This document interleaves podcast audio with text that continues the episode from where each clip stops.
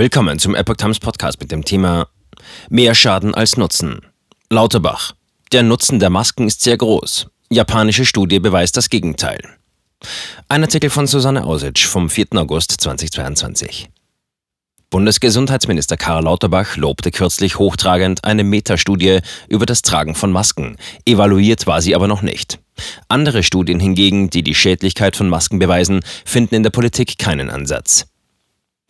Noch sind nähere Einzelheiten zum neuen Infektionsschutzgesetz, das die am 23. September auslaufenden Maßnahmen auffangen soll, nicht bekannt. Aber schon jetzt darf man aufgrund der Haltung des Bundesgesundheitsministers Karl Lauterbach davon ausgehen, dass Masken wieder eine Rolle spielen werden. Die Studienlage sowohl im Hinblick auf die präventive Wirksamkeit als auch auf schädliche Folgen für den Träger sind umstritten. Um seine Forderung zum Tragen der Masken zu untermauern, twitterte Lauterbach am 31. Juli, Zitat, für alle, die noch immer im Unklaren sind, ob Masken gegen Covid schützen, hier eine neue amerikanische Megastudie, die über 1700 Studien auswertet. Der Nutzen der Masken ist sehr groß, unumstritten und gilt für viele Bereiche. Zitat Ende. Allerdings wurden bei genauer Betrachtung lediglich 13 der insgesamt 1732 Studien in der Auswertung berücksichtigt.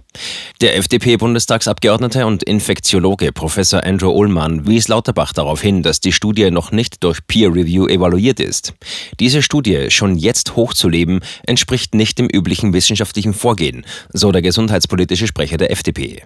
Wissenschaftliches Arbeiten sieht anders aus. Dein Vorgehen könnte nach hinten losgehen. Lauterbach würdigte diesen Einwand mit den Worten Danke, das hilft. Auf die FDP ist immer Verlass. In der den Tweets zugrunde liegenden Studie aus New York wird sogar ausdrücklich erwähnt, dass diese nicht zur Steuerung der klinischen Praxis verwendet werden sollte. Letztlich flossen nur die Daten aus 13 Studien in die endgültige Analyse ein. Sie stammen aus Südkorea, Thailand, Frankreich, Türkei, Israel, China, den USA und der Schweiz. Fazit 243 Personen infizierten sich mit Covid, 97 davon trugen eine Maske, 146 nicht. Japanische Studie gibt Anlass zur Sorge. Ganz anders verhält es sich hingegen mit einer japanischen Studie, über die Epoch Times berichtete. Diese ergab, dass sich auf getragenen Masken potenzielle Krankheitserreger wie Pilze und Bakterien tummeln. Pilze trocknen, anders als Bakterien, nicht aus, wenn man die Maske auslüftet, so die Wissenschaftler. Den renommierten Pathologen Professor Arne Burkhardt überrascht diese Studie nicht, erklärt er gegenüber Epoch Times. Schon im März 2021 veröffentlichte er sein Papier Die Maske, Devil in Disguise, heimlicher Pandemietreiber Darin warnte er vor Aspergillose, einer durch Pilzinfektion der Bronchien und Lungen ausgelöste Krankheit. Das Krankheitsbild wurde ebenso wie bakterielle Bronchopneumien auch bei obduzierten Corona-Toten festgestellt. Pilzinfektionen, vor allem Aspergillose, werden bei Corona-Obduktionen unverhältnismäßig oft beobachtet. Kollabierte, unbelüftete und überwässerte Lungen sind hierfür besonders anfällig, schrieb Burkhardt in seinem Papier.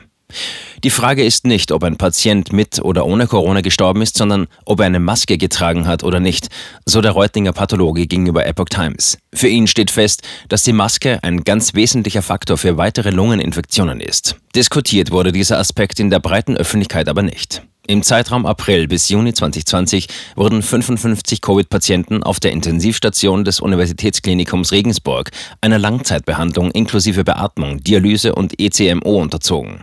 Acht der verstorbenen Patienten, jeweils vier Männer und vier Frauen im Alter von 44 bis 73 Jahren, wurden einer Ganzkörperautopsie unterzogen.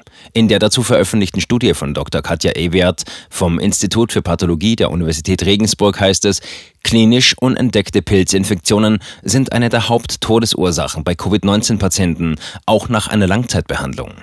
Woher die Pilzinfektion auf einer üblicherweise sterilen Umgebung wie auf der Intensivstation herkommt, wurde nicht näher thematisiert.